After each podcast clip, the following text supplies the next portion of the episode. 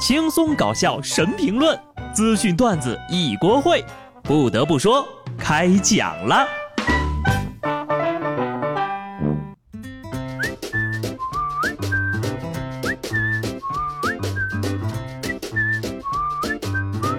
Hello，听众朋友们，大家好，这里是有趣的。不得不说，我是机智的小布。不知不觉呀，待在家里已经快一个月了。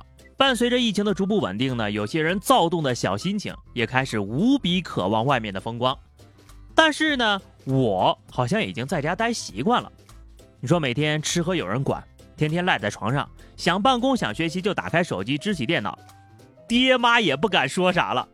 想出去遛个弯啊，都拼命拦着。仔细回想一下，这难道不就是我们之前梦寐以求的生活吗？不过呀，就是坐吃山空的感觉，让人慌得很呐。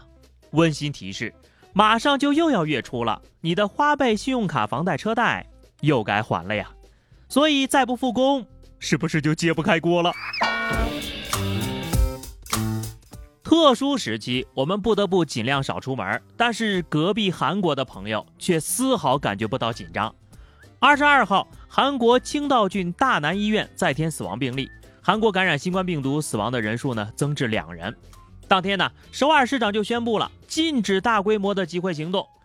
首尔光化门原定每周六的举行聚会，面对大规模人员聚集可能出现的疫情风险，集会组织者是这样说的：在室外没有感染新冠肺炎的危险，哈利路亚，并且呼吁二十二号的集会要来更多的人。欢迎收看大型魔幻黑色幽默剧。《封神演义》目前呢已经演到万人宴这集了，还自行改编了剧本。要是哈利路亚能治疗病毒的话，那我们还要雷神山、火神山干嘛？第一次见到一群人赶着去送死的，市长都劝不回来呀！怎么的？是要和新冠病毒现实约架吗？不服线下碰一碰？本以为韩国民众只是放放狠话，结果人家呀还真的是说到做到。二十二号的集会人更多了，大批韩国首尔民众呀不顾官方的禁令，如期举行了游行集会。部分参会者呢不仅没有戴口罩，甚至还互相吃食物。首尔市长到场呢就劝这个集会者呀应该为自身和他人的安全考虑啊，并要求他们赶紧回家吧，却遭到了现场的抗议和辱骂。这就是非要把自己往死里整啊！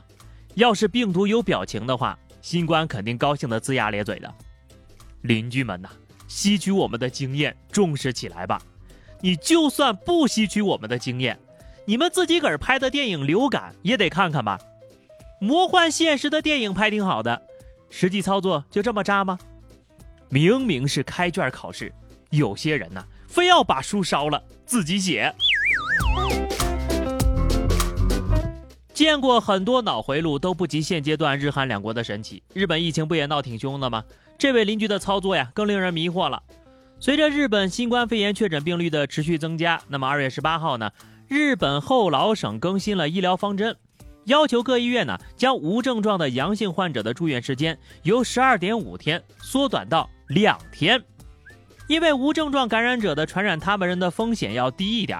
空出来的床位呢，用来迎接接下来增加的感染者。另外呀，由于疫情影响呢，这个日本的多个景点的游客数量也暴跌。为了招揽游客呀，京都岚山景区的店主纷纷贴出告示：现在岚山很空，快来看看原汁原味的京都。日本前首相、东京组委会长也表示，每天都在向神灵祈祷新冠病毒消失，自己将不会戴口罩，坚持到最后。老铁们。我们这边正确答案、错误答案都给你们提供了，拜托你们抄的时候呀，清醒一点吧。有的人活着玩命，有的人呢玩命活着，我还巴巴的说人外国人呢。咱们这儿作死的呀也不少。西湖景区结束临时封闭之后呀，迎来了首个周末，加上天气不错，西湖边和湖滨商圈的人呢一下就多了。中午的时候啊，杭州植物园已经有两千多人了。下午四点，断桥游客量已经达到了五千一百人了。其实很多人想到户外透透气是可以理解的，但是现在呀，还不是掉以轻心的时候，麻痹大意可是会吃大亏的呀。那句话呢，有必要再重申一遍：现在少聚集，是为了以后还能多聚聚。所以再忍忍，还不能放松警惕呀。警惕心这一块呢，就应该学学人家隔壁的黄山了。前两天呢，黄山风景区正式恢复了对外开放。中午十二点呢，景区迎来了恢复开放后的首位游客，也是当天景区的唯一游客，一个人包了一座山，还是大黄山。这个牛呀，可以吹好几辈子了哈！一张门票就包场，这个概率呢，比中彩票还低吧？去西湖景区的游客投来了羡慕的目光。不过呢，羡慕之余啊，我也有点心疼他。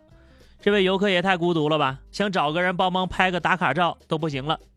我还想采访一下他，怎么就这么着急出来玩呢？不得不说，这要是我呀，疫情结束了还打算在家多猫一阵子。毕竟。敌人太狡猾呀！虽然说无人景区令人羡慕，但我还是决定待在家里。觉悟高是一方面，另一方面啊，我的口罩存量可能坚持不到我下火车呀。虽然新增确诊病例越来越少，治愈的患者越来越多，但是依然不能掉以轻心。就在上礼拜，四川广元居然有好多市民开始摘下口罩，扎堆喝起了坝坝茶。这人山人海的，全是脑壳儿。